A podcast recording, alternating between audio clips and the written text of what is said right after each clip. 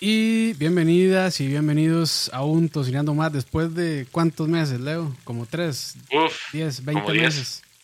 diez, Después, diez más o menos. después de, de todos los meses de la historia, regresamos a Tocineando, pero bueno, gracias por acompañarnos. Si están escuchando eh, en vivo, si están escuchando después, por repetición o por Spotify, donde sea, muchas gracias. Eh, como siempre, aquí con Leo, ¿qué tal, Leito? Pues todo bien, todo bien por estos lados. Feliz de, feliz de estar aquí de vuelta con dos señorones del brisket, los brisket masters. Uf. Y aquí acompañamos, bueno, por primera vez en este canal Tocineando, pero ya hemos conversado varias veces con él, Isaac Salas. ¿Qué tal, Isaac? Bueno, se está muteado. Creo que estás muteado. No, ya no, mae. Todo bien antes de empezar a grabar y ahora ya no. Pero bueno, voy a leer los labios Isaac. Bueno, Ah, no. o sea, yo- Mae, como que se, como que te captó, pero ya no. a ver. Sí, no, no es de mi lado. Para ver. Probando ahí, uno. Ahí, Ahí, está. Ahí, ahí, está. ahí. Ahora sí. Ahí está. Ahora sí, buenas noches, nuevamente. eh, sí, muy contento de estar aquí de vuelta. Eh, hemos estado un par de Mae, creo que se corta. Creo que tenés un problema con el, con el El micrófono. micrófono. sí, como que se, como que se va la señal. Eh, por usar bricapar. no, mae, todavía no.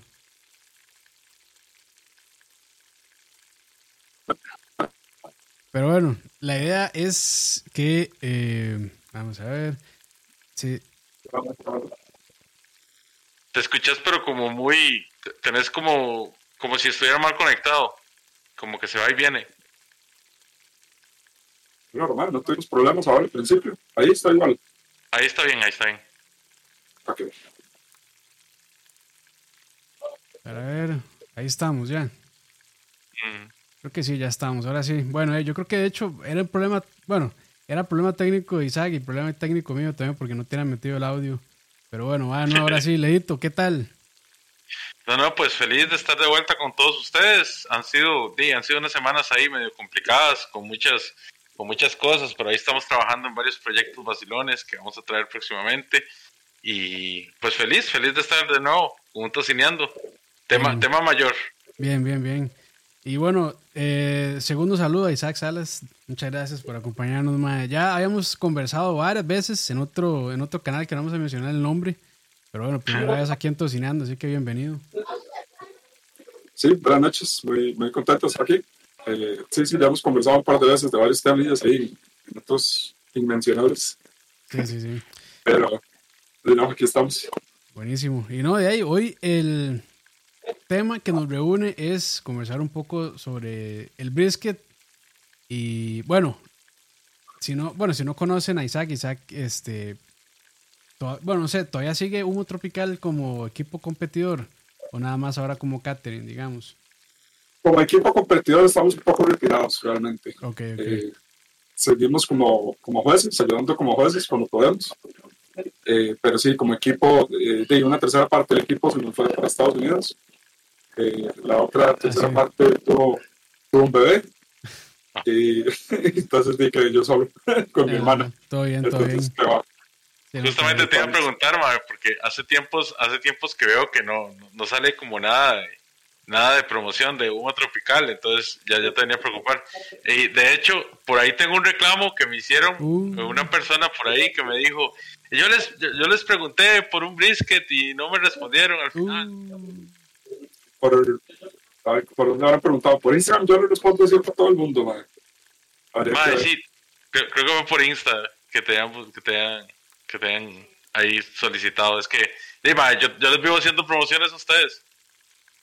Gracias, gracias. Sí, sí, ma, voy a- Sí, sí tuve una persona, hace- el- creo que fue el mes pasado, que iba a tirar pedidos, pero al final no pude tirar, eh, porque tuve un problema ahí con el brete, entonces cancelé. Claro, claro. eh, pero sí, sí, eh, estoy esperando, que yo calculo que para final de este mes voy a tirar un- una tira de pedidos y para el otro mes. buenísimo. De hecho, ahí, bueno, ahí están preguntando en el chat que cómo es eso del equipo.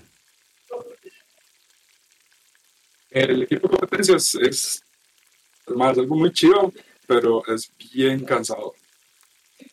es, hay que prepararse muy bien. O sea, antes de una competencia, nosotros practicábamos tres, cuatro meses antes. Tratábamos de que fuera todos los fines de semana, pero por lo menos el fin de semana promedio. Eh, un día, si no los dos días, y dedicado un día solo a una proteína, o sea, todo el día pollo, más, nos poníamos como 10 kilos de pollo cada uno y al final usted no quería volver al pollo en un año. y el pollo es un dolor. O sea, a, mí, a mí me parece que el pollo es de las proteínas más, más complejas de, de las competencias. Pero, sí, definitivamente. es, muy complicado. Eh, pero sí, el, competir es muy bonito. Eh, realmente es, es, muy bonito. Muy, hay mucha camaradería entre, entre la mayoría de equipos. Eh, creo que nunca, por lo es que yo he estado, nunca hubo un roce ahí que uno dijera como, más, más me cae mal y vamos a hablar todo el mundo se ayudaba, todo el mundo se daba consejos, entonces es un círculo muy bonito. Sí, sí, sí, sí es, es, es, un ambiente vacilón. Pero bueno, sí, hoy lo que queríamos conversar un poco es sobre, sobre brisket. Este, yo hace como, creo que ya fue hace como un mes, algo así, un par de semanas, no sé, que tiré un video por ahí eh, haciendo brisket, según yo explicando por lo menos una combinación de métodos que utilizo para prepararlo. Siento yo que esto es interesante y se puede aprender, pero yo quería este, ampliar un poquito más sobre el tema realmente. Eh, y creo que tuve que haberle hecho un poco más de promoción a este podcast, pero bueno, eh, no hay problema ahí. Igual, si tienen preguntas después, ahí las pueden hacer en, los comentarios o si están en vivo, pues también lleguenle si les interesa eh, conocer un poco más. Creo que siempre la pregunta que hacen es dónde se consigue brisket. Y bueno, hay un par de lugares por ahí, eh, pero bueno, no sé. Eh, yo, de hecho, bueno, yo, yo, estaba hablando de, de, brisket. O sea, es que preguntan por los dos, ¿dónde puedo comprarlo, digamos, ya preparado y dónde puedo comprarlo crudo para hacerlo yo en mi casa? Es como las dos preguntas más comunes. Yo, digamos que quiero ir a comprar, digamos que quiero, me levanté con ganas de, digo yo, hoy voy a buscar un video de YouTube y voy a hacer un brisket. De verdad, el, el el tío menso que dice, no, si eso lo hacen los gringos, yo lo hago súper bien. Voy a la carnicería donde, de aquí del barrio, y obviamente, ¿qué pido? O sea, ¿qué, pido para hacer brisket? Nada. Típico, es, es, típico. En la carnicería del barrio lo que van a dar es, eh, de quititeña o, pecho de res, pero es, como solo el flat. Y es, muy delgado. Y si, si llega uno a conseguir un, un pecho entero nacional, no, no, es, no es lo mismo. Realmente, sí, no. para, para brisket no hay como el, el, gringo. O sea, cuando importar un choice o un, un, select, que es lo que trae mucho aquí. Eh, pero sí, no. De, carnicería local cuesta mucho, mucho, mucho conseguir un brisket para una. Sí, no, yo. Igual, con todo respeto, porque bueno, otras veces ahí. Yo, yo no he metido en esas polémicas, por decirlo así, pero sí hay otras personas que tal vez por por recomendar carne importada. Hay muchos productores nacionales que se, molestan, pero es, no, es, no es porque la carne aquí sea mala, sino es porque la raza y la anatomía del ganado tico no se presta para hacer brisket, lamentablemente, porque el flat es muy alargado y es muy delgado. Y además que el corte como lo sacan normalmente aquí los carniceros no es el adecuado. Entonces a veces viene con poco point o a veces viene con poca grasa o viene o sea, con una manera extraña porque el flat, el flat se, se, está como muy estirado hacia el lado eh, y no, digamos, o sea, como que tiene un flat muy grande alrededor del point. Entonces como que no, como que no, no sé, entonces la anatomía realmente no, no se presta y yo por eso no lo recomiendo. O sea, si quieren comprar cualquier otro corte, este, lleguenle sin miedo, lo que sea, cualquier parte de los lomos, este, picaña, lo que sea, lleguenle nacional sin ningún problema. Yo les puedo recomendar muchas carnicerías como La Flori, les puedo recomendar Marmoreo La Yunta, eh, Finca Ana, eh, Wagyu Cross es muy bueno también. Hay un montón de productores nacionales muy buenos, hay gente que también está haciendo Angus, pero sí, para abrir es que yo, como dice Isaac, yo les recomiendo, ojalá irlo a buscar que sea importado y lugares donde yo más barato lo he encontrado es en Oceanic Foods, la verdad. Está actualmente como a 7500 el kilo, por ahí.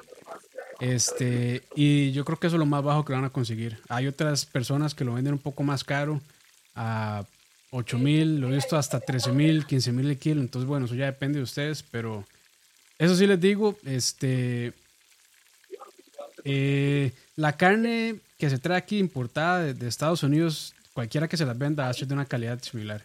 Entonces, este, y si se encuentra una muy cara y otra más barata, ahí están pagando un poco de sobreprecio por otras cuestiones, pero no es porque la calidad sea muy distinta el uno del otro. Aunque ellos digan que sí, pero bueno, eso es otro tema aparte por ahí. Sí, realmente. Y, digamos, como para terminar el consejo de Leo, si usted se levanta hoy con ganas de comer brisket y no, digamos, no, no puede comprar una oceánica, está cerrado, no hay, madre, de carnicería local, compre jibo, okay. una o dos, las ahuma como si fueran brisket y es un 90%, queda como un 90% como un point de brisket. Entonces, es, es, es, y no dura tanto, más un par de horas, tres, tres horitas y está, y está casi que listo. Y es muchísimo más oh, barato también. Y es muchísimo más barato, así el, kilo de giga puede estar como en dos robos. Sí, sí, porque es un corte que poca gente usa, entonces por eso es que lo tiran tan barato realmente. Entonces es una buena opción. Yo personalmente nunca he hecho giga ahumada, me han dicho que, que, es muy rica, sí la he probado y eh, no me ha convencido tanto, no me ha gustado tanto la textura, pero tendría que probarlo. Pero sí, sí he escuchado mucho esa, esa recomendación de la Giga, entonces es una muy buena opción. Este, la verdad, en vez, en vez de tirarse, qué sé yo, con un brisket nacional, mejor se tiran con, un, con una con una Giga. Par de Givas, ahí exacto. Sí, sí, sí, sí. Este, pero bueno, yo creo que esa es como la pregunta realmente qué más hacen. Entonces ya ahí como casi que está cubierta. Ah, bueno, ahora tal vez lugares, eh, yo no sé si ustedes recomiendan algún lugar donde ya la vendan ahumada al estilo, digamos, gringo o ahumada al estilo lo que sea, Texas, cualquiera de, los, cualquiera de las regiones donde se ahuma carne en Estados Unidos. Este, yo personalmente la que siempre recomendar es la de Pizza Grill. Me parece que ahí lo hace, ahí lo hace muy bien. Esa, es la única que realmente yo recomiendo. Eh, Pizza Grill, eh, siempre, siempre que he comido brisket ahí está, está rico. saludos a Henry. Eh, sí, igual. Henry, viejo hermano de batallas de, de Battlefield también, de hace como 10 años, 10, 15 años. que, que por cierto, noticia, bueno, fue, fue un poco extraño, pero eh, Dux como que había cerrado y reabrió, entonces de ahí también en Dux sirven, Dux o Dux sirven brisket. Yo la vez que lo probé, pues no me convenció tanto, pero bueno, hay, hay gente que le gusta mucho en, Dux, entonces también es una opción. Hay, hay varias opciones, hay varias opciones, la verdad. Sí, hay una editora, gente que vende hamburguesas Smash, ah, se Charles. llama Charles. Ajá. Charles ajá. El, el, otro día me pedí el brisket de ellos y estuvo, estaba bien, como para quitar un antojo, me, me pareció que estaba adecuado. Eh, es vacilón. A mí el, el de Charles me, me, pareció que estaba un poco seco, la verdad. El, el día que fui, tal vez fue que te los agarré en un mal momento, pero sí, tanto la hamburguesa como el, como el brisket estaban como pasadillos de sal. No, más bien, eh, fue al revés. O sea, la hamburguesa estaba pasada de sal y el brisket hacía falta. Ajá. a mí me pareció el que el brisket, esa vez que lo probamos, estaba insípido. Y se veía muy bien, o sea, se veía jugoso y todo, pero ya después cuando probamos, como que le, faltó le faltó un toquecillo, la verdad, le faltó un toquecillo de cocción, porque para mí todavía estaba un toque duro y sí le faltaba, le faltaba sazón. Lo que pasa es que... Sí, sí estaba duro. Sí, claro. Lo que pasa es que yo creo que aquí como que le tiene un toque de miedo a echarle sal a las cosas. Y es vaciló porque el paladar tico realmente, o sea, los ticos realmente usamos bastante sal para cocinar, pero yo no sé por qué, digamos, en cuestiones de cortes, de carne en general, como que siempre los sazonan, o sea, como que no hacen, como que les da un toque miedo sazonarlo con, con sal, la verdad. Y de la sal en esos cortes es, es importante. Pero bueno, sí, hay, hay, hay varias opciones. Pero más, usted, Leo, había, había probado otros, ¿verdad? De, ¿Cómo era? For, no sé qué, Texas, ¿cómo era? For Texas, no sé qué, no sé ah. cuánto. Sí, sí, hay, digamos, hay, hay cuatro, hasta digamos, está el que se llama Somos Cuatro. Somos Cuatro. Eh, barbecue, Barbecue Texas, que está allá en, en Ubita. Es bueno, pues, digamos, está ok, pero no está cerca de ser el mejor, digamos. Para mí, Pizza Grill, aquí en el GAM, sigue siendo el mejor. Me gusta mucho Smokehouse allá en, en San Carlos. Ah, ok. Eh, que se llama, bueno, donde el gringo Smokehouse. Queda allá por la Marina de San Carlos y la verdad es que estuvo bien. Si andan por ese lado, se los recomiendo. Como hacer todo el viaje solo para ir a comer ahí, pues no. Pero sí se los recomiendo si andan por ese lado, porque sí es, está muy bien en relación precio-calidad. Eh, tengo que admitir que tengo ya bastante tiempo de no ir al, a, la casita del humo, ahí en... en, Escazú. Ajá, en Escazú, en Huachipelín. La última vez que fui no me fue muy bien. A mí tampoco. Pero varias gente me ha dicho que han vuelto y que, que la calidad ha estado subiendo. Entonces es cuestión de, es cuestión de agarrar. Igual, igual con Jay es una lotería porque no siempre hay brisket. Eh, honestamente, Dukes, el José Luis Perales de las de los restaurantes de, de barbacoa aquí en Costa Rica, uh. eh, no me convenció para nada la vez que fui. Lamentablemente, muy mal las costillas, mal el brisket, el pulled pork no está ni cerca de ser el mejor. Lo único que realmente me gustó de ese platter que tenían era el pan de maíz y uno no un, no un lugar de barbacoas por el pan de maíz. Sí, definitivamente no. Eh, casi todo de hecho, me dijeron que había otro local en Sabana. Sabana Ah, sí, como, una, como, una, como un lugar de estos que, que son como paseos gastronómicos. Ajá, como, una, como, una, ventanita, digamos. Bueno, no es una ventanita como tal, pero es en un paseo gastronómico, me parece que abrieron, sí. Sí, pero igual ellos no, no tienen brisket siempre. Hay que como que estar revisando porque lo anuncian, como tal fin de semana van a tirar brisket. Y, entonces hay que ir ahí. Yo, el de ellos me ha parecido bueno cuando, cuando, le, cuando, cuando he tenido chance de pedirlo, pero sale, sale muy rápido, se acaba muy rápido. Entonces, si uno no está ahí, se pierde. Eh, o si no lo reserva, se pierde. Sí, sí, sí. Pero bueno, ahora sí, bueno, esas son las opciones. Pero ahora sigue retomando la narrativa de Leo, del tío que se levantó un, un sábado en la mañana y dice, quiero brisket. Bueno, ya les dijimos dónde, dónde pueden comprarlo. Y ahora, este, para mí, digamos, personalmente, una de las cosas que, que, hace a un buen brisket es el recorte, o como dicen los gringos, el trimming o el trim. Para mí eso es muy importante, la verdad, pero y hay muchas maneras de hacerlo. Eh, yo en el video que hice fue como, digamos, uno medio de estos que llaman el estilo restaurante gringo o en Texas, que es un recorte bastante agresivo.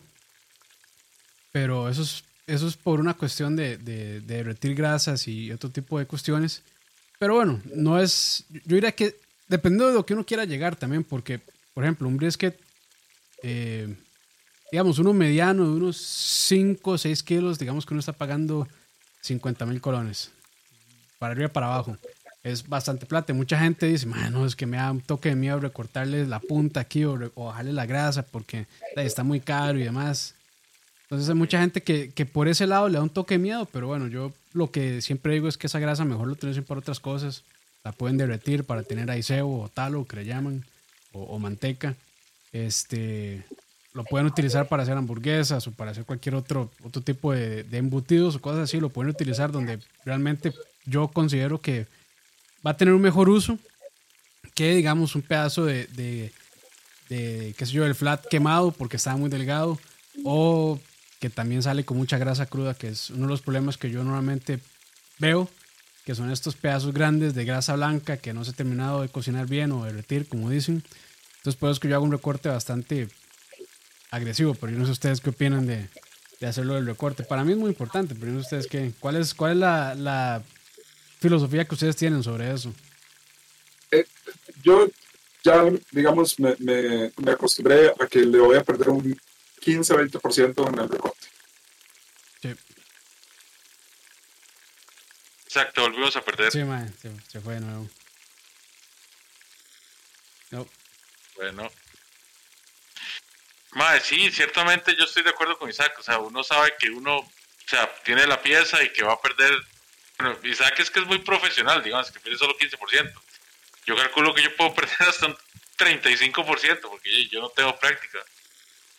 Entonces, a veces se me van ciertos chunks de carne y, uno está así como, no, man, no, esto es oro.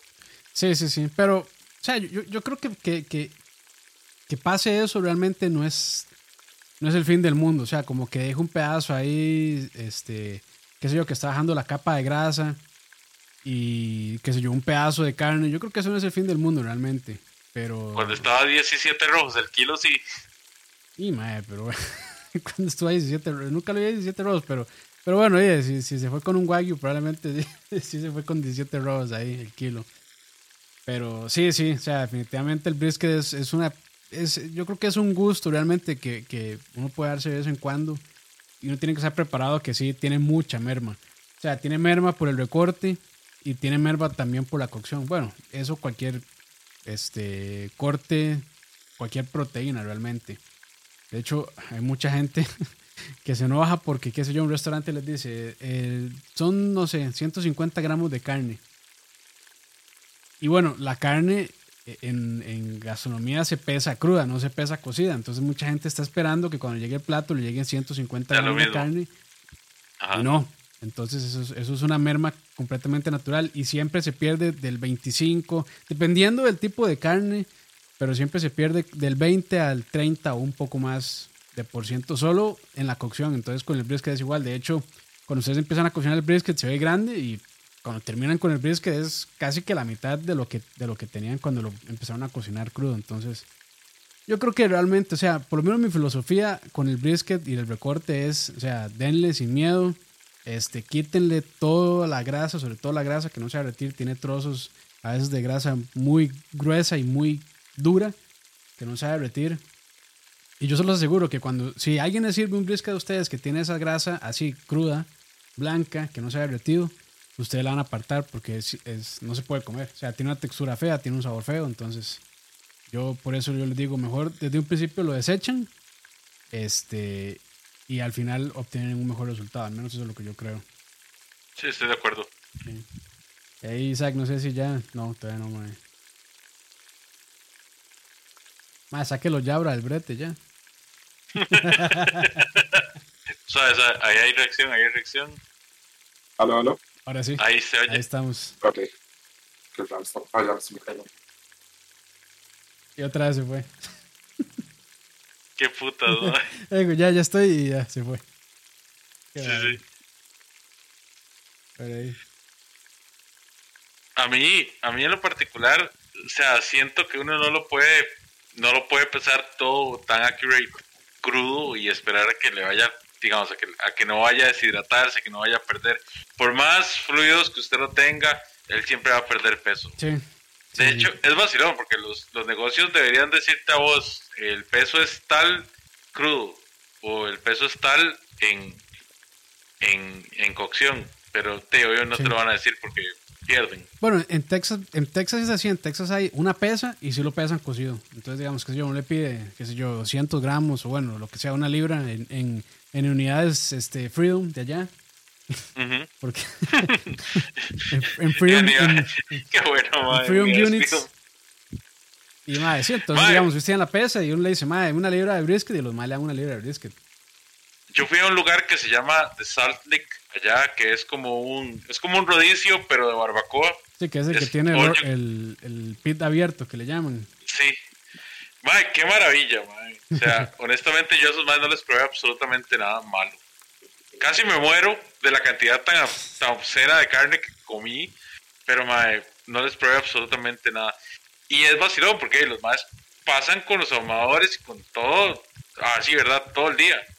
Entonces ahí es donde uno dice, madre puta, si estos madres pueden dar calidad todo el día, ¿por qué, por qué algunos productores no pueden darla también? Claro, o sea, yo entiendo, el volumen es diferente, el, el costo de la carne es diferente, etcétera, etcétera. Pero no sé más, digamos, para mí sí hay como cierta cierta mezquindad a veces en algunos lugares. No, no voy a mencionar cuáles, pero sí siento que hay Sí. como cierta mez- mezquindad. a. Pero acá o, o- o gringo. Acá, Sí, bueno, es que, es que, bueno, yo no sé cómo es. O sea, el precio del brisket, o sea, no es un secreto que el precio del brisket se disparó en pandemia. Cuando yo empecé a hacer brisket, estaba como a 4.500 el kilo, 5.000 colones el kilo. Y, o sea, y sí se disparó a que de, ya hay lugares que lo están cobrando a 15.000, 16.000 colones el kilo, 12.000. Este, y bueno, ahorita lo más barato, como les mencioné al principio, donde lo he visto es en, en Oceanic Foods, que está a 7.000 y algo más. de hecho ese precio está muy bien. O sea, está muy bien, pero sí se disparó en, en pandemia. Y en Estados Unidos también, o sea, yo estoy metido en algunos grupos ahí de Facebook eh, de, de, gente que le gusta el barbecue. Y todos se quejaban durante, ya, yo ahorita no tanto, la verdad, pero durante pandemia sí, muchos se quejaban de los precios del brisket, que estaban este, por, por el cielo.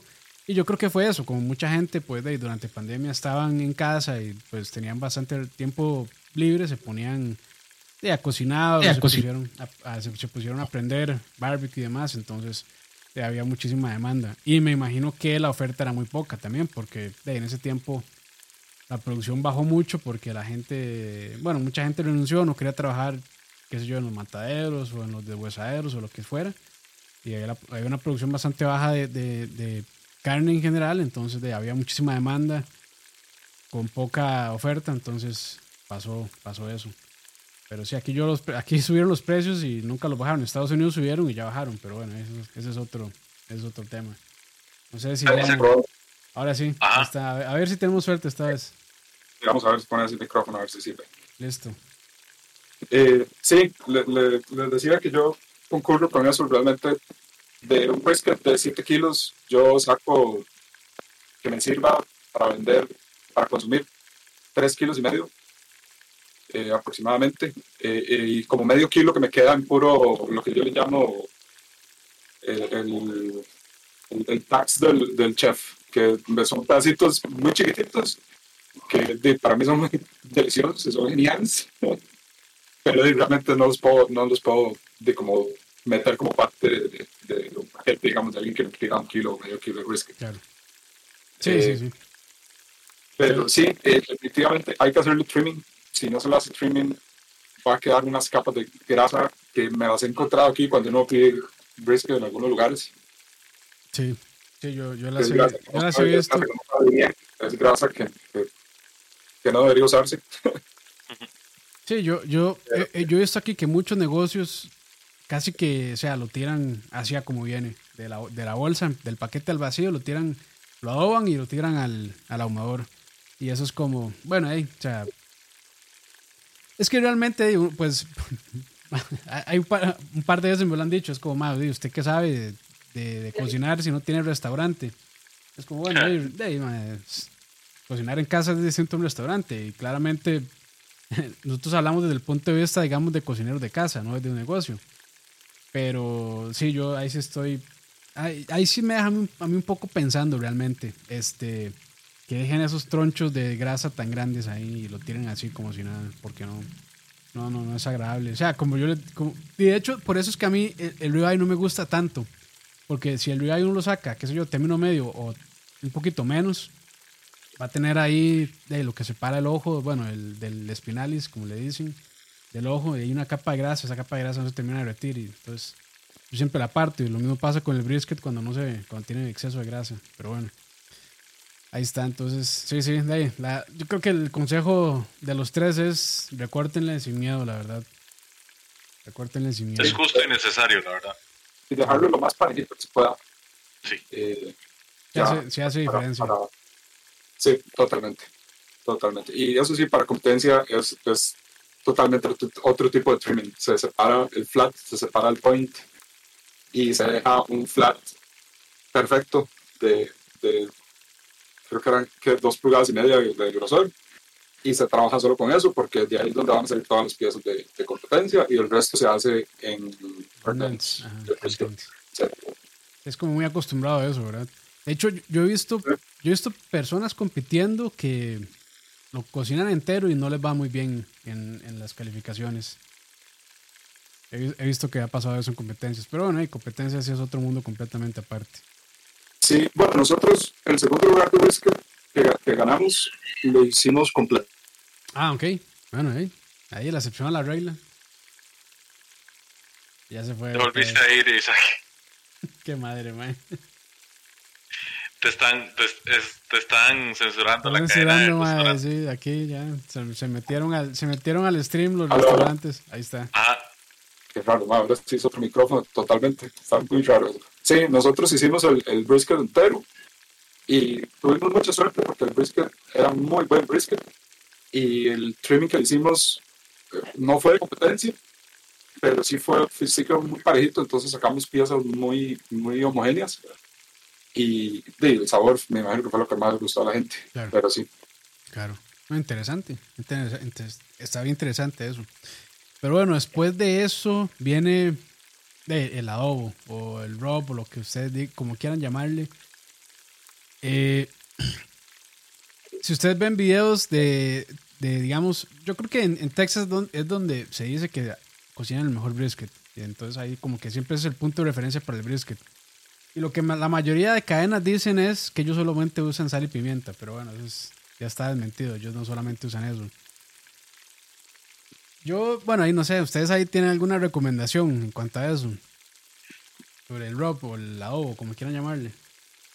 Mi única recomendación, yo siendo el más noob del, del la llamada es no se pasen, no se, o sea, no traten de hacer un drop bomba, ¿verdad? No traten de hacer un condimento bomba porque no va. O sea, sean Sazón completa. sean me- exactamente, se- sean medidos con lo que le van a poner porque o sea, uno, uno lo que busca ahí es como darle cierta tonalidad al, al corte, ¿verdad? Pero el, sabor predominante tiene que ser el humo. O sea, usted no puede llegar y ponerle se- los 7000 condimentos que tenía su mamá en la, en la alacena porque al final vas a echar a perder el corte. Sí, estoy, estoy de acuerdo. Yo también, o sea, yo, yo digo que al final cada quien, digamos, lo condimenta como quiera, lo sazona como quiera, pero yo, si lo van a hacer la primera vez, yo sí les recomiendo tal vez irse con una base bastante discreta de sal y pimienta. Este, y tal vez alguna otra cosilla más que ustedes quieran por ahí, qué sé yo, paprika, aunque para mí la paprika es más color que sabor. Yo Eh, prefiero la cayena que la paprika. Sí, bueno, cayena es una buena opción, pero hay que tener cuidado si no les gusta mucho el picante, ¿verdad? Porque hay cayena que sí también puede picar bastantillo, entonces es cuestión de probarlo. Pero sí, sí, o sea, yo, lo que, digamos, e, eso de sal y pimienta lo dicen muchos y es porque la verdad es que sirve, o sea, yo he hecho briskets con solamente sal y pimienta y la verdad quedan muy, muy bien. Este, pero sí, en, en, en- los restaurantes este, utilizan mucho estos season salts que le llaman el Laris. Eh, es muy popular, lo usan en muchos lugares. Entonces también pueden utilizarlo. Yo lo he usado un par de veces, no me gusta tanto, pero es bastante popular por allá. Eh, y queda un brisket bastante salado. Pero sí, yo les diría que sal y pimienta. Y ahí las... O sea, en mi caso lo que yo les recomiendo es eh, la proporción. Yo normalmente uso dos partes de sal, pi- perdón, de pimienta negra molida. Yo la que uso la pimienta negra, la Great Value. Tiene un grano un poco más grueso y me gusta más como queda el bar con ese. Y una parte de, sal. Eh, puede ser sal parrillera, no la enrocan, sino la que es como entre fina, por decirlo así. Aunque también pueden usar sal de mesa, aunque esa es bastante fina, hay que tener un toque de cuidado ahí. Pero yo creo que es, eso es lo que me ha funcionado bastante bien. Otras veces les, les he puesto un poco de, de glutamato monosódico o, o MSG o a- Ajinomoto. También queda, Uf, queda- umami. umami, la verdad es que también queda bastante bien. Y bueno, y si tienen miedo a eso, pues no le tengan miedo. Es un cuento más de racismo y otras cosas por ahí. Pero bueno, el problema de esas cosas es el abuso. Isaac, hace rato, creo que Isaac hace rato no está hablando, ay, no te, no te escuchas. Ah, madre, sorry. No Ay, ay, entiendo se desactiva, Ahí está. como que se está desactivando en Discord el micrófono, entonces lo tengo que volver a, lo tengo que volver a decir, puse este. qué loco.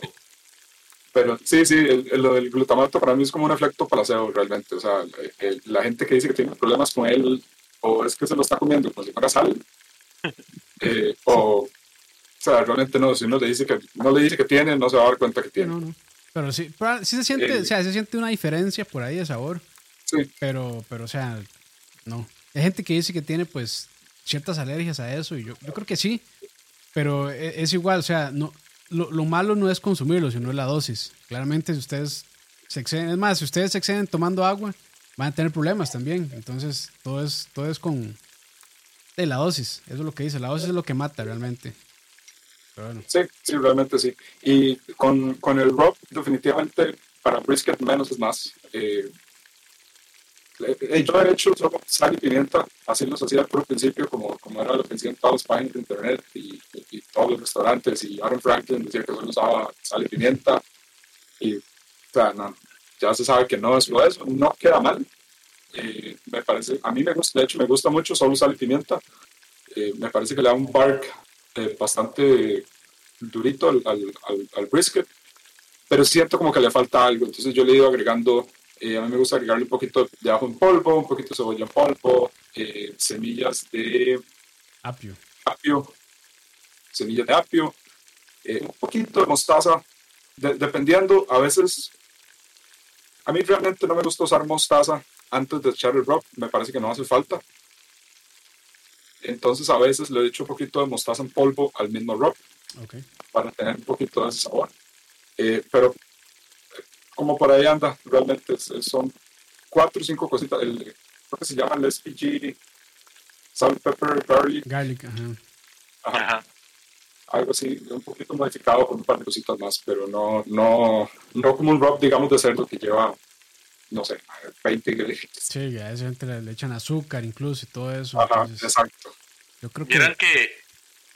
Dale, dale, Campitos. No, no, no, no, lo que yo decía es que yo creo que no, realmente, o sea, concuerdo completamente de que menos es más en el brisket, la verdad. Este, he visto, y, y he visto también que es, no, no es que sea un error, sino es que este, perjudica un poco con el sabor del humo y es cuando se usa muchísimo, qué sé yo, cosas muy en polvo como el, este, el ajo granulado, que es muy fino, o la cebolla granulada también, si se usa mucho de eso, eh, eso va, va a actuar como barrera protectora, por decirlo así, y el humo no, no va a estar tan presente al puro final, básicamente porque eh, como todo ese polvito va a cubrir este, la carne, que es donde al final sí se adhiere un poco más el sabor del humo, y eso va a actuar ahí como barrera protectora, por decirlo así. Entonces, si a usar eso, yo lo que les recomiendo nada más es sí, úsenlo, la verdad es que sí, le aporta buen sabor la cebolla y el ajo en el lado, pero no se excedan tampoco. Vieran que yo ahí en Discord les estaba, les compartí dos condimentos que se llaman umami powder. Uf. Uno es, uno es un, un saborizador y el otro es un rub. Y lo he probado con las carnes, digamos, he hecho entraña y lo, lo he, sabor- la he saborizado con, con estos mismos y ha quedado muy rica. Eh, y también sirve para pasta. Pero por la ¿Dónde se naturaleza que man? tiene, yo lo mando a traer por Amazon Ah, ok, ok. Por la naturaleza que tiene, no sé si, si podría servir o no para, para servir como un drop seco en un, en un brisket ahumado. Pero creo que sería un, un experimento divertido porque vieran qué, qué buen sabor le da a la carne. Ma, y que Sí, y- yo creo que tal vez solo ese, solo ese, eh, ese rub, digamos, el umami seasoning, que es a base de hongos, si no me equivoco. Ok, eso quiero preguntar. Eh, Sí, normalmente son hongos sí. secos y imagino que toque glutamato también. Sí. Sí, tal vez, tal vez solo no lo usaría. Bueno, sería una, una prueba interesante para hacerlo solo con ese, solo con ese eh, rub, un brisket. Pero sí, sí suena como para agregárselo un poquito al, al de, al de sal y pimienta. Habría que cortar cantidades de sal porque este ya va a tener mucho sal. Pero sí, sí, ese, ese, ese rub lo, lo he probado Me Leo, ¿por qué No no, me me ha acuerdo contado en- esa maravilla, Leo? en donde más, pero sí, sí, sí. no, no, no Ay. es que en realidad que lo mandé a traer hace como dos meses. Ah, ok. sí, sí, sí. Que yo compré hace poco es el de Guga y el de Guga es el, tip- el típico rub genérico para, para costillas. Ajá. De hecho, yo lo vi en un video de Guga. Sí, y eh, es, como les digo, es el, es el genérico, es la base genérica de cualquier rub para, para cerdo o, o para pollo también. Pero nada, el otro mundo. Se nota que ahí fue como que una marca llegó y le dijo, ma, hagamos un, hagamos este, el, el Guga Rub y le pagamos plata. Y dice, sí, sí, tome. Pero sí, es, es, es- o sea, por genérico no digo que esté mal, nada más que es, son los típicos sabores de cualquier Rub, todo propósito, la verdad, que uno encuentra en, en Estados Unidos. Pero sí. Entonces, ah, oh, ¿ustedes hace- le hacen dry brine? Yo, yo particularmente no, porque no tengo, no tengo un espacio, para llegar y, y, y tenerlo en refrigeración. Eh, yo no, yo lo que lo hago es que lo, lo ¿cómo se llama esto? Lo sazono y lo dejo tal vez como un par de horas ahí en, en Suave, marinación y, Ojo ahí, ojo. y después lo mando. Ojo con eso, Leo. ¿Cuántas horas, mae? Más de dos horas. Bueno, ahí, ahí se la puede estar jugando, ¿ah? Sí, o sea, yo tampoco es que hago tanto, o sea, ustedes son los profesionales. No, no, o sea, lo que yo digo es, o sea, mucha gente, y y eso lo recomiendo mucho en competencia también, este, aunque yo no estoy muy de acuerdo con eso, y es dejar como que el rob, como que el rob haga sudar la carne. A temperatura ambiente o dejar a temperar el corte. Yo con eso no estoy muy de acuerdo, la verdad. Hay, hay muchos riesgos este, de, contaminación, tanto como cruzada y de reproducción bacteriana en la carne. Entonces yo personalmente yo no lo recomiendo, pero si lo van a hacer, yo les diría que lo hagan menos de una hora, la verdad. Igual la temperatura interna no se va a elevar tanto, se va a elevar como unos 5 grados a lo mucho. Y si es brisket, tal vez uno o dos grados, porque es una pieza muy grande. Entonces, si lo dejan ahí afuera, en, digamos, que sé yo, en la mesa para que se atempere con el brisket, eso en el brisket no funciona. Pero si lo dejan afuera un toque como para que se sube el brisket y que la sal penetre un toque, ahí está bien, pero yo lo que le recomiendo es una hora lo máximo, la verdad. Sí, yo realmente el brisket no, no le hago dry brine eh, ni wet brine, no, no. He hecho un par de pruebas y no, no tengo ninguna, ningún beneficio más que el, el, el brete extra que hay que hacer. Entonces, realmente cuando cocino brisket, lo saco del refri, les hago el trimming, les pongo el, pongo el ropa uno, lo tapo, hago listo el otro y cuando termino de alistar los tres o cuatro, van para el, van para el ahumador de Sí, yo, yo he hecho las dos maneras y creo que estoy, creo que estoy de acuerdo. Al ser una pieza tan grande, la sal no penetra tantísimo realmente. Entonces, este, aunque hay gente que dice que hacerle dry, dry, brine, perdón, ayuda un poco a que el bark se forme un poquito más rápido. Este, tampoco he sentido mucha diferencia. Lo he hecho ya por costumbre realmente, pero sí, yo creo que no, no, es, no es tanta diferencia, la verdad, de hacerle uno dry brine. Pero sí, ya. Sí, yo lo, que sí trato, bueno, lo que sí hago siempre es limpiarlo. Eh, generalmente esas bolsas eh, tienen mucho líquido también, entonces en el, lo abro la bolsa, le pego una lavadita y lo paso, lo seco y ya ahí empiezo a hacer el, el trimming. Y va con el drop y después al, al directo. Pero así llega la parte, de, probablemente de la parte más importante que es la, la cocinada, la cocción, la ahumada. Este, eh, ¿cuál, cuál, ¿Cuáles son, digamos, ¿Qué pasos siguen como para, para esta ahumada que ustedes hacen? ¿Empiezan a una temperatura más baja? ¿Empiezan a una misma temperatura y lo mantienen ahí todo el tiempo de cocción? ¿Lo hacen gradualmente? ¿Qué, cómo, ¿Cómo lo...? Normalmente, como bueno, sin hablar de competencia, pero competencia es una hora... sí, eso, es otra, es Pero, y los haciendo así tranquilos para la casa o así, ¿cómo, ¿cómo lo harían? Yo trato de mantener una consistencia. Eh, pongo el ahumador en dependiendo de cuál de los ahumadores esté usando, eh, si es el Weber, le, le echo toda, una, toda la canasta abajo, dejo el centro vacío, uso una, un tarro de, de leche en polvo para, para bebés, porque es como un tarro de pintura. Entonces lo pongo en el centro, pongo carbón alrededor y prendo la chimenea, la, la tiro ahí el centro, y quito el tarro y ahí se va expandiendo. El famoso Minion el famoso Minion. Con ese, man, mi me aguanta unas 14 horas fácil y se mantiene el Smoky, Mountain. Sí, es que el Smoky Mountain, una vez que agarra, se va. Se va sin problema. Se desconectó no, man. Qué madre. Pero sí, sí, sí, yo. Ok, y se mantiene parejito entre 240 o 70 con, con ese método. Eh, si estoy usando pellets, el de pellet los, los de 250 lo dejo ahí lo que tenga que. El tiempo, la cocción completa, 250. Correcto. Ok. No, buenísimo. Yo, en mi caso, yo, yo sí voy como un toque más gradual. Este, yo empiezo muy bajo, como a 200, 210 más o menos Fahrenheit. Y eso como por las primeras tres horas y es porque a veces, y sobre todo, digamos, en, en los ahumadores eh, como, el, como, el, que yo tengo, que es un Kettle, que le pega un poco más directo el fuego eh, al brisket. Si está muy fuerte, este, si pasa esto del curl, que es que se levanta un toque como la punta, el point, eh, perdón, el flat, se levanta como una puntilla de flat así. Este, y eso es básicamente porque se cocina muy muy fuerte, entonces yo intento eh, empezar un poco más bajo para evitar eso.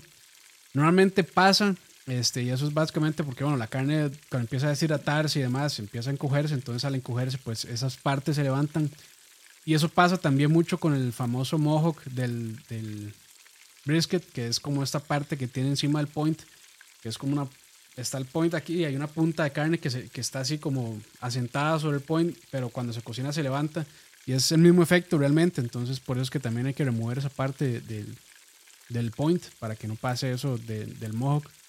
Este, y, no, y eso sí se termina quemando el mohawk, esa partecilla, igual que el flat. Entonces por eso yo empiezo bastante bajo y ya después ahí como a las 3 horas ya le aumento un poquito más a 200, 225, 250, de ahí sí me voy ya casi que toda la, la cocción completa. Este, pero sí, yo normalmente empiezo un poco más bajo. Eso no sé qué tanto retrasará la cocción. Yo creo que no, no la retrasa tanto. Este, pero sí, sí he notado que, que al, ser así, pues se, evita un poco ese problemilla. Pero eh, yo fácilmente se puede empezar a 250. Es otra cosa también que a veces uno ve muchos videos de gente ahumando briskets en esos ahumadores tipo offset, que el fuego se quema a un lado y es pura madera y tiene la cámara de cocción del otro lado. Esos madres siempre dicen que cocinar a 250, 275 y así. Pero esos amadores tienen mucha convección. Entonces el aire se mueve muy rápido y no pasa tanto tiempo como, por decirlo así, depositado en el brisket. Entonces ellos pueden como cocinar un poco más alto, por decirlo así. Pero si uno cocina, qué sé yo, a 300 Fahrenheit o a 250, la verdad es que es, en comparación, digamos, es un poco más caliente que si uno hiciera en esos offsets grandes de esa gente allá. Entonces también hay que ajustar un poco a veces dependiendo del, del ahumador que uno utilice para cocinar. Pero sí, eso es básicamente como lo que yo como lo que yo hago. Leo, se va puro gas. Mae, no, no, en realidad yo, es que, vamos a ver, tengo tal vez como unos 5 años de no, de no, no hacer nada, nada de carbón. ¿Cómo? Por ende no he hecho, no he hecho brisket tampoco. Eh, estoy en, en plan de volverme a comprar una parrilla de carbón, pero mae, te soy sincero, me compré una de, me compré una de gas Ajá, y la usé, la usé dos veces y no, no era para mí. ¿Qué? ¿Se sintió disminuido qué? Se- no sé. Se, se minimizado. se, siente, se siente- es que no, Se sintió sucio. siente el, el sabor. el sabor no queda igual, mae, y, y no sé, no, no es, no es el mismo control. Sí, digamos, sí puedes hacer carne y sí, sí queda rica, pero no sé, mae. No, no, no, no me gustó la verdad la experiencia, no, no me sentí. Y en parte es lo que me ha, lo que me ha quitado un poco de las parrillas últimamente. Entonces, de estos cinco años me he dedicado más a comer en, en mano de parrillero ajeno que, que lo que yo hago propiamente. No, no, bien, bien. Mira, ahí, ahí está Dani en el chat. Saludos a Dani. Pura vida. Este. Y bueno, ahí. La, la- hay, hay varios métodos, yo creo, después de, de- de- durante la cocción. Y el consejo yo creo que todos les van a dar es. Bueno, y ya también Isaac lo había mencionado, de ser bastante constante. Sea, están cocinando una temperatura por cierta cantidad de horas, por decirlo así. Ojalá que se mantenga ahí, que no tenga mu- muchas fluctuaciones hacia arriba o hacia abajo.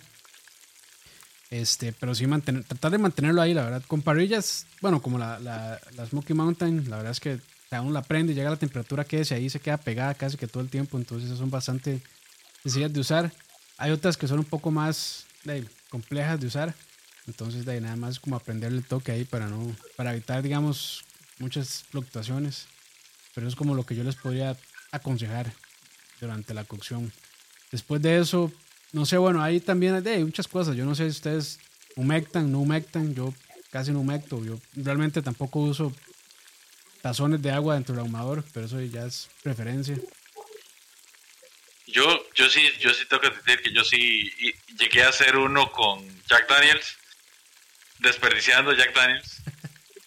Y el segundo, Es típico. eh, lo que hice fue que, sí, sí, lo que hice fue una mezcla de vinagre de manzana con agua y, y azúcar morena.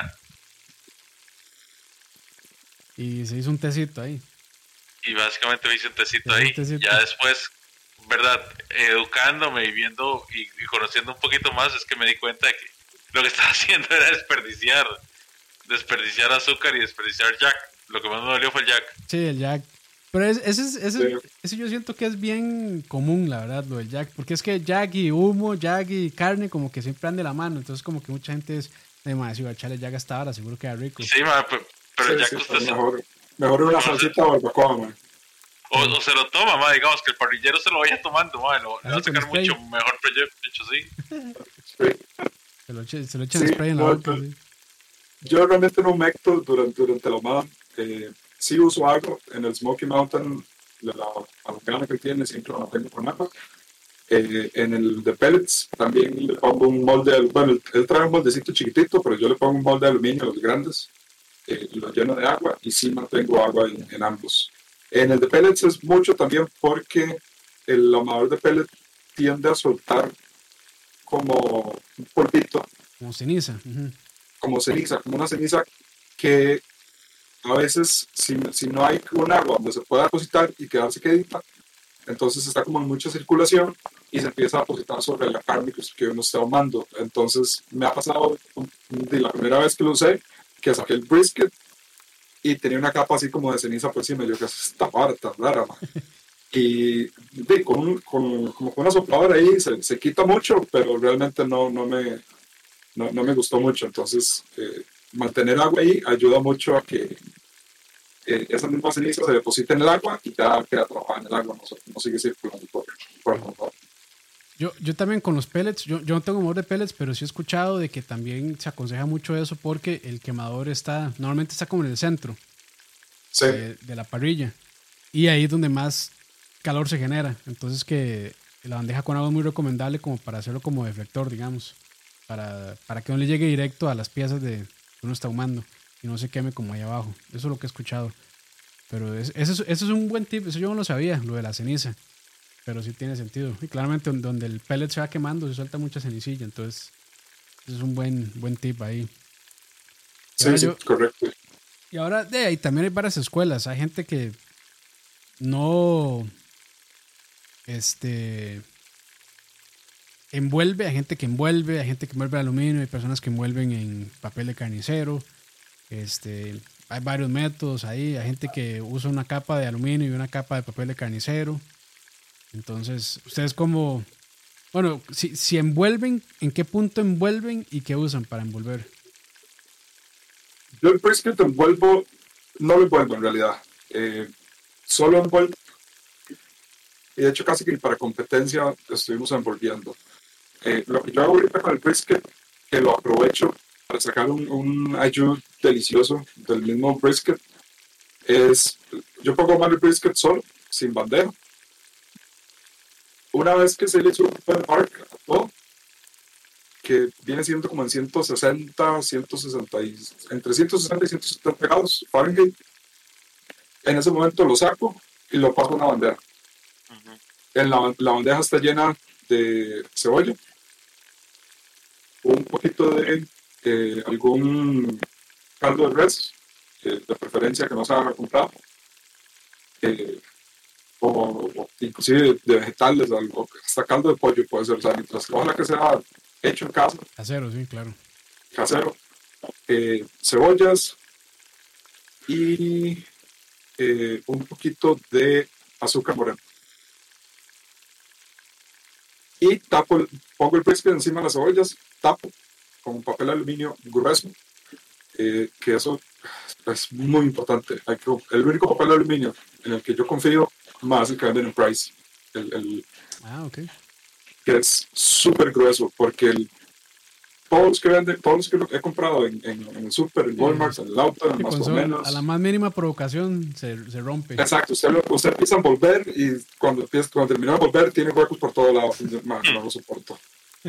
Eh, entonces sí, tapo la bandeja con el aluminio y va a vuelta al ahumador hasta que llegue. Se desconectó nuevo, madre. Bueno, mientras, mientras Isaac se conecta, yo en realidad siempre calculaba como las cuatro horas. Cuando yo, veía que, el, que tenía el bark hecho, llegaba y envolvía en tres capas de papel aluminio, eh, humectaba y de nuevo para el... A veces le ponía la mezcla de mostaza con, con salsa Worcestershire y un poquito de fondo de, de, de pollo. Cualquiera, sí. Exactamente. Pero no, nunca se me ocurrió eso que, que dice Isaac de ponerle cebollita. Y suena muy bien, de hecho. Es un buen toque, sí, es un buen toque. Sí, eso, eso al final, después yo lo tapo, ya lo cocino al final. Al final el mismo brisket termina de sudar un poquitito. Entonces todo se suelta ahí. Y mal, el que sale de ahí es delicioso. Yo a veces me lo quiero tomar así con cuchara, como si fuera si no fuera tan grasoso, pero Sí. pues ¿Y ese Es yu, ah, bueno, bueno. ¿y ese yu al final lo, sepa- lo separa de la grasa del líquido o...? sí, lo separo y lo paso por un, lo paso por un colador, eh, le quito, eh, lo, dejo que se, lo dejo que se asiente para poder quitar toda la grasa eh, y lo reduzco un toquecito, no mucho, nada más un poquitito, ahí lo pruebo dependiendo si está muy salado, si no está muy salado, o para que no esté muy overpowered. Y digamos, a la hora de- de- del brisket que vendo, yo armo los paquetitos y les echo como 200, 150 200 mililitros de ese mismo jugo y después sello al vacío. Entonces eso ayuda un montón a mantener el brisket eh, jugoso. Y a la hora de que usted lo cocine, lo recaliente también, no se, no se seque, no se seque del todo. Y esa es la base también del, del cuando me dan ganas de hacer ramen casero, eh, ma, con, esa, con esa base, el brisket, sí, y el, unos el, el tonkotsu, el tonkotsu es cualquier vara. exacto, Sí. ma, sí, exacto. Sí, no, yo, yo con lo de envolver, o sea, yo, o sea, lo, lo he hecho de muchas maneras, o sea, cuando empecé a hacerlo, lo hacía a, a lo que la mayoría de gente aconseja, que es, cuando llegue a 165, envuelva esa vara, porque ya está en el stall. Yo es como, bueno, ya lo hacía ahí con aluminio, con papel de carnicero, he usado ambos. Este, ahora últimamente me, me he ido más como, o sea, hasta que no se vea negro el hijo de puta que hasta que no esté meteorito, no envuelvo. Y a veces lo he dejado ahí a- sin envolver y sin nada. O también lo que he hecho, como en el video, es este toque que se puso muy de moda últimamente gracias a un, a un youtuber muy bueno, se lo recomiendo, se llama Shots Barbecue. Este, que el MAE no lo inventó, pero el MAE popularizó ese método en YouTube que se llama Foil Boat, que es básicamente un bote de aluminio. Y lo que hace es dejar. Es otra cosa también, o sea, yo personalmente ahumo con la capa de grasa hacia arriba. Siento que ahí se le forma mejor bark y también se derrite, se derrite más fácil la grasa. Entonces, con ese método lo que uno hace es proteger el flat, que es, eh, el flat sí que está abajo, y la capa de grasa está arriba se sigue derritiendo y se sigue formando un poco más de bark. Entonces, e- ese método me ha gustado mucho. Y al final también, pues ahí si quieren recolectar también de los jugos de la que va soltando el brisket, es un, es un buen método. Y se protege sobre todo las puntas del flat, que es lo que más rápido se, se deshidrata y se seca. Entonces me parece que es un buen método ese también. Este, hay gente que envuelve y cuando envuelve, envuelve con cebo de grasa, eh, cebo de, de, de res. Eh, es un buen toque también como para mantenerlo más húmedo. Mucha gente cree que eso es como para mantenerlo húmedo, pero tal vez ayuda un poco, pero no tanto, porque al final, o sea, la jugosidad de la carne la determinan otras cosas, si no, si usted estuvo humectando o echándole agua durante la cocción, o si lo bració, muchas de estas cosas, eso no aporta tantísimo realmente a la jugosidad. Pero sí, yo básicamente yo ahumo a ojo, o sea, cuando ya veo que ya está así negro, ya es, para mí es el momento. Y normalmente eso pasa cuando está como por ahí a los 180, 175, 180 Fahrenheit internos más o menos. Eso es lo que yo, eso es lo que yo he notado. Pues eso es lo que yo, o sea, así es como yo me he estado guiando últimamente para, para envolver. Y me ha ido, Sí, es- me ha ido bastante bien. apenas están apenas está entrando al stall o, o, o ya cuando tiene un ratito de estar en el stall, que es ese momento en el que usted lo ve que llegó a 170 y pasan tres horas Y no sube. y está en 170 o bajo a 169 y uno como que putas Sí. y ahí es donde uno al principio empieza a paniquear y empieza a tirar más carbón y empieza a meter más a subir temperaturas Sí, y el mar es como no hay que hacer absolutamente nada simplemente dejarlo ser Dejarlo ser ahí, sí. Sí, yo, o sea, yo desde hace mucho que ya no monitoreo los cortes justamente por eso, porque si me pongo a monitorearlos, eh, estoy encima todo el tiempo y es como, madre, si no sube la temperatura, puede dar ansiedad, entonces yo no empiezo a hacer como este montón de cambios que al final mm, tal vez no perjudican, pero tampoco son necesarios, porque al final de la carne se comporta de esa manera y hay que dejarla hacer. Entonces yo, yo creo que la mejor manera de, de soportar el stall es no verlo, nada más déjelo ahí, déjelo ahí. Es el, el, los gringos tienen un dicho, if, if, you're, if you're looking, you ain't cooking. cooking, sí. Si está revisando a cada rato, no está cocinando. Básicamente. Sí, y, pero no, o sea, yo creo que hay, hay muchos métodos, la verdad, y todos son válidos. Sí, digamos, tienen, eh, creo yo que, o sea, a como termina el brisket va a ser distinto a como se envolvió. Se envolvió con aluminio completamente, va a quedar un poquito más más suave el bark. Que, y, y de nuevo, son nada más lo, que uno, lo que uno quiera. Si no envuelve, de- va a quedar como una galleta, casi casi. O si envuelve con papel aluminio, es como un punto medio. Entonces, de, también es como. Depende de lo que quieran. Eso sí, con el aluminio se, se termina de cocinar más rápido. Sí, sa- sal- brinca, brinca un poquito el stall y, y sale más rápido el, Sale el stall. más rápido, sí. Eh, pero sí, yo, digamos como cuando, cuando, cuando quiero un antojo de hacerme el brisket que me gusta a mí y que me gusta a mí y a, y a nadie más, eh, envuelvo en, en, en butcher paper eh, y lo hago casi que solo sal, pimienta y un par de cositas ahí nada más y, y lo dejo hasta que el bark esté que parezca casi que pollo frito, o sea, pase el cuchillo, que usted lo toque con el cuchillo así Y suene, suene. y suene, exacto. Tocante. Sí, sí, sí. A mí así es como me encanta a mí, pero, pero sí, no, no, a, na- a muy poca gente le gusta así. No a todo el mundo le gusta. Sí, sí, sí. Dice Dani que también eh, hemos hecho talo ahumado con la grasa que sobra de los streamings. Eso es un buen toque también. Sí, Es- ese, sí no- ese sí nunca lo he hecho y, y digamos que, que sí le aporta, o sea, sí se siente. Hay diferencia. Sí, es, es- de hecho esa misma grasa que, que sacamos del, del, que yo saco del ayudo, de, de esa bandeja, eh, se, se- se- como tratar de limpiarla, que no tenga mucha, mucho, mucho vegetal ni nada, pero se puede después meter a la refri, aguanta, dependiendo de qué tan sucio esté, puede aguantar un par de semanas, un par de meses, pero para cocinar después un New York en, en esa Mm, grasa, cierto. cocinar un, uf, Queda Claro. muy, muy bien. Es como la grasa de tocineta que yo siempre la guardo después de cocinar tocineta. Buen toque. Buen toque ese. Pero tocineta, ¿verdad? O tocineta sin tazol. Porque la tocineta sin tazol sí que es una fucking tristeza, es- madre. Es- eso y la tocineta reformada, por eso para mí, eso para mí de jamón, mae. Mae, Uy, mae, qué tristeza. Yo, te- yo tengo que serles muy sincero. Yo, desde que. De hecho, Dani nos recomendó el gaucho y yo probé la, la tocineta al gaucho. Yo no pude volver a comprar cinta azul, tocineta cinta azul para nada, digamos. ah, cambia la para vida mí- esa hora, mae. A, a mí me parte el alma agarrar la tocineta cinta azul, ponerla y, y ver que lo que quedas con quedas con medio dedo de carne, ¿verdad? A lo mucho y, y del grosor de una uña.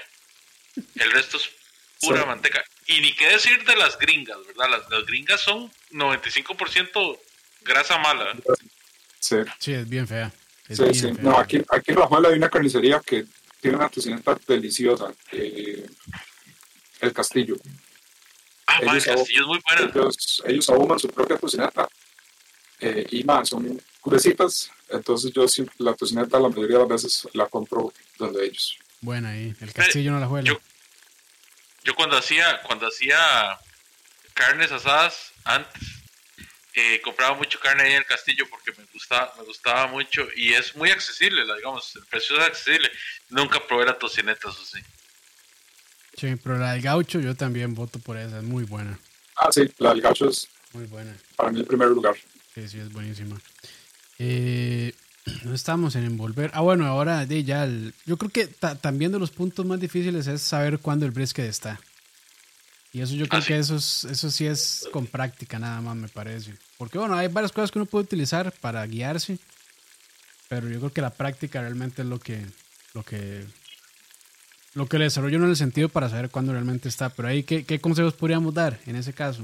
Para, yo tengo un tip ahí que está interesante, que me ha servido bastante bien, pero lleguen ustedes primero y después ahí les cuento. Empezando, empezando, a mí lo que más me ayudó fue eh, termómetros, eh, tener temperatura, saber a qué temperatura estaba, eh, y ya uno sabía más o menos que después de 198 ya es muy probable que esté, eh, pero todavía si no se aguanta un par de grados más, a 205, 204, por ahí, eh, para mí es como la temperatura ideal de, de cuando está.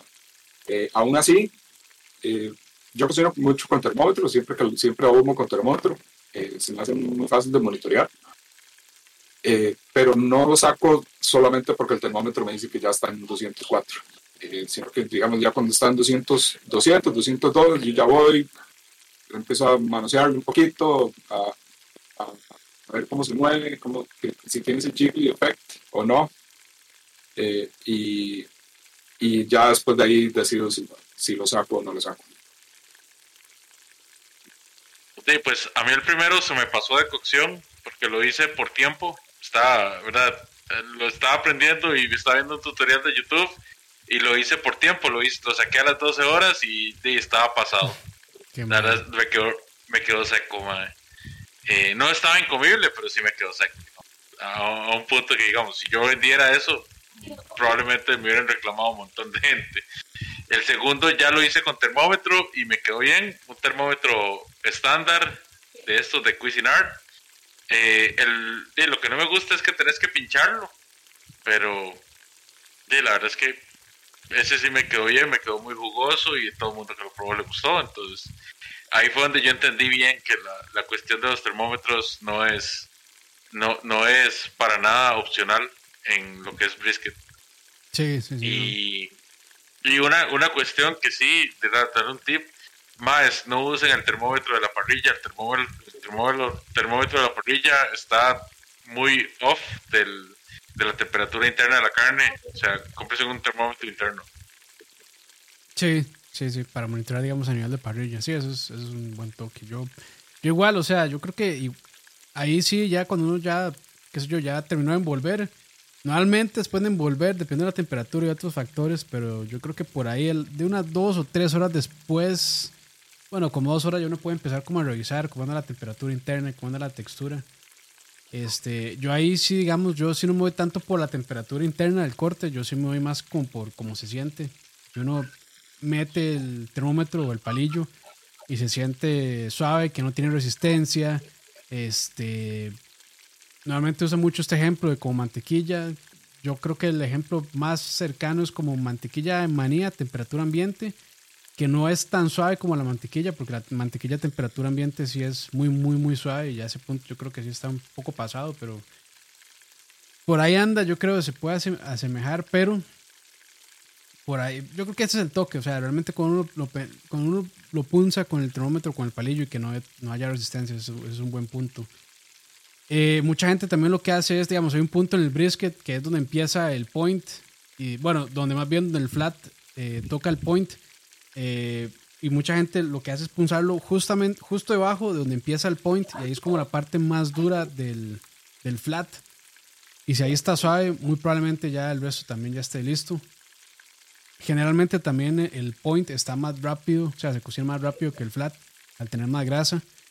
Este, entonces, Normalmente lo que la gente más revisa es como el, el flat, que es la parte más durilla más magra del, brisket, y por ahí se, seguía mucho. Yo lo que hice en el video, lo que les y que me sirvió bastante bien es cuando el brisket está como entre los 185 a 190, yo lo saco y lo meto en el horno a la temperatura más baja que hay, al horno de la cocina. Eh, el horno de mi cocina, lo más bajo que llega son 170 Fahrenheit o 77 Celsius. Y lo dejo ahí 10 horas. Y cuando ya lo saco a las 10 horas, el más está suave, está listo. Y siento que es un tip ahí bastante, bastante bueno. No lo termina de cocinar uno en el ahumador, sino que lo termina de cocinar a una temperatura muy, muy baja en el horno. Y es como, digamos, como cuando uno cocina, qué sé yo, osobuco, este, en cocimiento lento Realmente lo, lo, que lo hace suave es, es una cocción muy pareja a una temperatura muy baja por mucho tiempo y con el brisket pues sucede igual. De hecho, si ustedes tienen un hornito de estos de pan medianos que llegan, qué sé yo, como a 150 Fahrenheit, 160 Fahrenheit, todavía muchísimo mejor. 170 Fahrenheit es un toque alto, pero todavía funciona. Y, y verás que a mí ese toque ha funcionado bastante bien. Más que todo cuando uno tiene que, qué sé yo, si uno quiere almorzar brisket, con la familia y no tener que estar corriendo. Porque normalmente uno dice, bueno, voy a cocinar el brisket y yo calculo que como a tal hora está. A veces no está a esa hora, entonces creo que ese reposo larguísimo, y de hecho es algo que recomienda mucho en Texas también, un reposo bastante alargado, ayuda, ayuda mucho a que el brisket esté listo. Entonces, y yo ahí esa vez sí lo que hice fue envolverlo con, con cebo, con grasa de, y aluminio. Entonces puse eh, una base, digamos, de, de talo, de cebo, Ahí puse el brisket encima, envolví en aluminio, lo metí al horno ahí y lo dejé como 10, 12 horas. Y cuando lo partí estaba en su, en su mero punto realmente. No podía decir que, que le faltó o que, o que se pasó. Entonces, para mí ese toque, la verdad es que funciona muy bien. Sacarlo a 185, 190, sea para el horno, a temperatura mínima. Sí, digamos, realmente la carne después de 140, 150 es más difícil que le entre humo. Entonces, ya a partir de ese punto, usted lo puede pasar a un horno convencional que ya ella recibió el humo que tenía que recibir. Eh, y no, no, el sabor no va a cambiar, no va a cambiar mucho. Eh, y nada, eso es, eso es, el toque. Ya después ahí rebanarlo como ustedes les dé la gana y servirlo como les dé la gana. O se lo comen solo y ya. Eso sí, no, no abusen. El brisket es, bien pesado. Si se mandan varios, varias rebanadas, van a tener problemas después. O se van, a, empachar, o se van a empachar muy rápido también. Sí, sí, eso suele suceder. Pero sí, el, el, de hecho, el comentario que yo le puse en el video del brisket es como, ma, este brisket es chiquitito, va a salir rapidito. Y no, ma, duró lo mismo que duró cualquier otro. sí, exacto. Famous last words es. esos cálculos nunca siempre, siempre salieron por dentro. Eh, cuando son cosas así, ma, digamos que, que, hay alguna cena o hay algo muy exacto, eh, yo lo que hago es eso, eh, lo tiro a mar y en el momento que llegó al stall, lo, lo, pongo en la bandeja, lo paso así y lo paso al horno o lo bajo, en la, o si digamos está la de Pérez, entonces le bajo la temperatura y lo dejo ahí lo que lo tenga que dejar. O sea, ahí yo sé que, digamos, si las cenas, no sé, hoy es viernes, las cenas mañana a las 7 de la noche, entonces empiezo a mar, bueno, hubiera empezado a mar hace un par de horas y yo sé que tipo día ya está ahí y ahí se va a quedar listo para el momento en que se tenga que servir y yo va a estar increíble. Sí. Ahí lo único, digamos, si van a hacer como este reposo prolongado, extenso de varias horas, lo único es que si la temperatura, ya sea el horno, el ahumador, lo que estén utilizando, que no sea menor a 140 Fahrenheit, porque más abajo de eso sí puede haber problemas, digamos, de, de, bacterias, porque ya, ya entra en la zona, digamos, de peligro. Entonces, eh, Sí, ojalá 140 Fahrenheit son 60 Celsius, entonces que esté por encima de eso, ya sea 150. Yo creo que el, punto ideal es 150, entre 150 y 160, 150 160 Fahrenheit, ahí. O digamos son entre 60 a 70 eh, Celsius. Entonces, este, ahí nada más por aquello, para que no haya ningún problema después, este, porque sí, si bajan de, de 60 Sí, ya hay problemas. De hecho, digamos, en restaurantes eh, sí los obligan a tener la temperatura mínima de cortes ya cocidos que no sea menor a 60 justamente por eso. Y creo que no, no, recuerdo cuántas horas, pero sí está... No sé si aquí en Costa Rica manipulación de alimentos, pero sí por lo menos yo sé que en Estados Unidos la USDA y otras, bueno, ahí lo que los quienes regulan eso sí este, les dicen que no pueden tenerlo más de ciertas horas eh, a esa temperatura porque ya es peligroso y tienen que desecharlo. Pero bueno, eso ya son otros temas. Es lo que les puedo recomendar nada más. Y ahora ahí, no sé ustedes con qué, con qué les gusta acompañar el brisket. O se mandan así carnícolas, carnívoros, solo brisket. De ahí. A mí, la verdad es que con lo que sea. Sándwich de brisket me gusta. Me gusta con papas fritas. Me gusta con coleslaw. Me gusta con ensalada de papas. Eh, me gusta con salsa barbacoa, ojalá alguna salsa que tenga cierto nivel de acidez ahí, un poquito fuerte. Eh, siendo yo la persona que ha probado el brisket, tanto mío que es regular como el muy bueno de ustedes dos, tengo que decir que, digamos, el brisket se puede comer solo, pero yo particularmente soy de los que prefiero agarrar el brisket y acompañarlo de lo que sea. O sea, a mí sí me hace falta un acompañamiento. Yo en mi caso sí, también. Yo creo que en, en sándwich me gusta mucho, la verdad. Sándwich con un poquito de coleslaw. El coleslaw no esté tan dulce, eso sí. Creo que así me gusta mucho. O, y la verdad es que a veces me he mandado solo puro brisket, sin problema. O sea, es, así es. Una rebanada de flat y un, y un par de burn ends. Estoy listo. Sí, sí, sí, totalmente. Pero el, el coleslaw es muy bueno para cortar un poquito la, la, la grasa eh, ojalá que, sea un coleslaw así, acidito, que, que no tenga mucha, mucha azúcar. Eh, en sándwich me encanta. Eh, podría, en, hace un par de meses me, los, me hice unos burritos de desayuno con brisket y quedaron increíbles. Se desconectó una. Otra vez te fuiste. A ver, ya, a menos ya tiene dominado cuál es el toque ahí para cambiar. Sí, ya, ya. eh, más, sí, esos, esos burritos de desayuno quedaron espectaculares. Eh, tengo que volver a hacer brisket para, para hacerlos. Eh, y en, en, después de que, de, de que congelo el brisket, digamos, lo, que- lo, Ay, qué cuando sobra, perro, va, buscándolo ahí. cuando, cuando me sobra brisket que congelo y descongelo, mi forma favorita es hacerlo en ramen. Es delicioso y, y- y el, el brisket se hidrata un montón, entonces cada vez ¡ay! queda súper súper suavecito otra vez y madre, con el caldito que se hace y todo es, es delicioso. A mí me cuadra para desayuno. O sea, yo lo que hago es del, al día siguiente, este, lo tiro al sartén y ahí sí no me importa que quede seco, lo que quiero es que quede tostado, Tostadito. tostadito, Ah, sí, que quede así crocante. Ma, esa vara con pinto y un huevito. uf, uf, sí. de- ese desayuno es de los mejores. Pero sí, o sea, a mí en ese caso sí yo no ando buscando que quede jugoso. Yo sí lo dejo ahí hasta que el madre se dore y que quede crocante. Queda, queda buenísimo el siguiente día, sí. Es como, de hecho, no sé si me gusta más así o recién rebanado. Por decir en serio, sí. Sí, sí, yo creo que ahí entre los dos se dan duro, pero sí. Y de ahí nada, no sé, alguna otra recomendación que tengan ahí de, de, brisket. Básicamente aquí creo que dimos buenos, buenos tips, buenos consejos. Este, si quieren mandar, entonces, eh, nada, no sé, si quieren cerrar con algún otro comentario extra, un tip. Yo, háganle caso a los expertos por allá. Que en, el caso es más bien los de arriba. Señales arriba. A los de arriba. Así. Es que estoy, estoy viendo Está lado, no sí, estoy está viendo. lado, no, todo bien, todo bien. Háganle caso a los expertos. Ellos tienen mucha experiencia trabajando en eso. Eh, personalmente he probado el brisket de Campos y es, es increíble, es muy, muy bueno. Se ve la dedicación que le pone Campos todo el rato. Y también he probado el brisket de humo tropical y es una maravilla, es una jodida, jodida joya. Eh, siempre que ustedes vean que humo tropical va a sacar algo, lleguen sin miedo. Eh, bueno, excepto esa queja que tienen ahí de que los dejaste visto. Entonces, di- dice que están te esperando. descancelé, creo.